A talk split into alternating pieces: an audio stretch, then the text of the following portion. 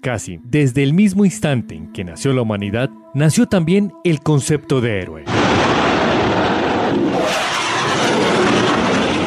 La templanza, la fortaleza y el valor han marcado el camino de lo que significa ser ese personaje que gracias a sus acciones hace que nos sintamos protegidos y resguardados, pero sobre todo que nos invita a ser más grandes. Me parece que hay un héroe en todos nosotros. Nos hace nobles nos mantiene honestos.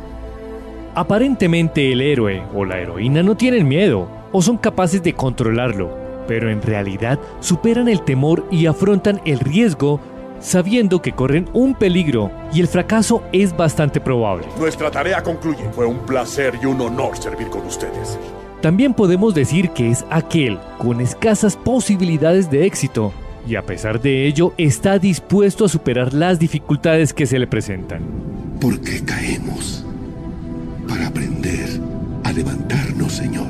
La idea de héroe está asociada a algunos personajes de la historia. Grandes guerreros como el Cid Campeador o Aníbal y líderes como Simón Bolívar, Espartaco o Mahatma Gandhi. Y constantemente escuchamos a muchos que quieren seguir ese camino Incluso en la música, algunos llevan ese título.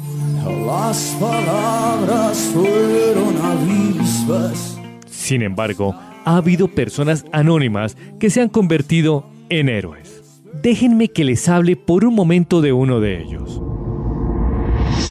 Finalizaba el año de 1961 y en el mes de diciembre, Guillermo Molina Latorre, un hombre apasionado por la aviación, ascendía como nuevo oficial de la Fuerza Aérea Colombiana en el curso 33 y a partir de ese momento lo saludarían como el subteniente Guillermo Molina Latorre. Atención, señores.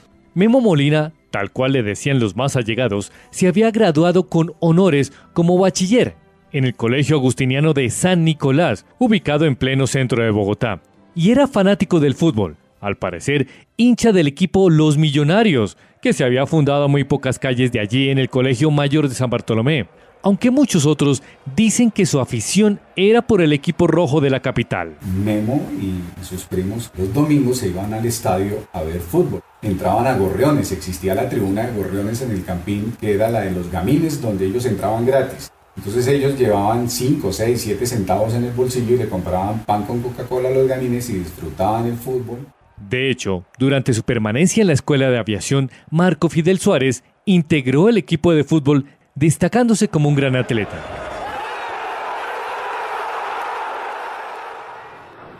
Y Guillermo termina su curso y se gradúa después de haber volado pues, los aviones normales que tenían ellos, si mal no recuerdo, el T6 y el T41 que eran los aviones de entrenamiento en la escuela por esa época. Eh, Guillermo viaja a Palanquero en un tiempo muy corto eh, a volar el, volaron el T-33. Todos, todos los pilotos de ese curso creo que van a Palanquero a volar el T-33 y después empezaron ya a abrirse. El tiempo de Guillermo en Palanquero fue corto, realmente. Eh, siempre estuvo interesado, le llamó mucho el tema de los helicópteros. El orden público para el año de 1964 se había agudizado, y justamente el subteniente Guillermo Molina, que se encontraba en la población de Planadas, recibió la orden de volar en su helicóptero Hiller a la zona cercana de Marquetalia y Río Chiquito para rescatar y auxiliar una aeronave de la empresa Aerotaxi que se había accidentado supuestamente. El primero de marzo en la noche mi tío Guillermo llama a mi mamá. Entonces le dijo yo, voy a la misión mañana y el fin de semana estoy en Bogotá. Voy a pasar a visitar a los y a estar con ustedes. Era la 1 y 40 de la tarde del 2 de marzo. Uno de los suboficiales, amigo cercano del subteniente, se despidió de él y se quedó viendo el helicóptero hasta que lo perdió de vista. Y como un presagio de lo que ocurriría, dos horas después, cuando lo esperaban de vuelta, el cielo se nubló repentinamente a las 5 de la tarde, se dio la orden de buscar al oficial cuando las condiciones de luz fueran óptimas, cosa que ocurrió al día siguiente. Luego de 20 minutos de vuelo, a bordo de dos helicópteros, un UH-1B y un HH-43B, los tripulantes divisaron, aterrizado, el Hiller del teniente Molina en lo que parecía una cancha de fútbol. Después del descenso, y a los pocos minutos de comenzar la operación de rescate, dieron con el cuerpo sacrificado del hombre al que hacía pocas horas se le había dado un abrazo esperando su pronto regreso.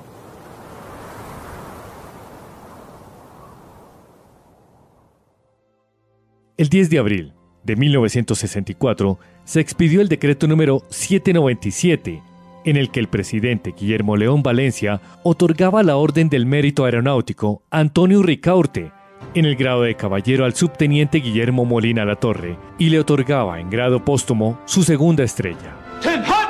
Realmente el teniente Molina no murió ese día. Él continúa vivo en la memoria de todos.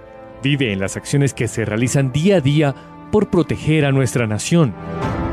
Caminamos por la vida muchas veces sin darnos cuenta que entre nosotros hay miles y miles de héroes a los que hace falta rendir un tributo, que gracias a su trabajo, a su dedicación, a la negación de sí mismos, podemos tener una pequeña noción de paz, de tranquilidad, disfrutar de la vida en familia, de un trabajo, soñar con avanzar en el mundo, y todo ello gracias a la seguridad que nos brindan nuestros hermanos que tan solo visten un camuflado.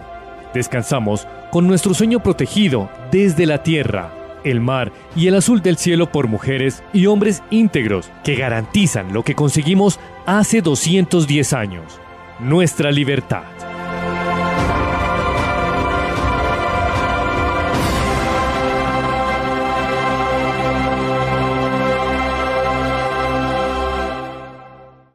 El anterior podcast fue grabado desde los estudios de la emisora al aire, Departamento Estratégico de Comunicaciones de la Fuerza Aérea Colombiana.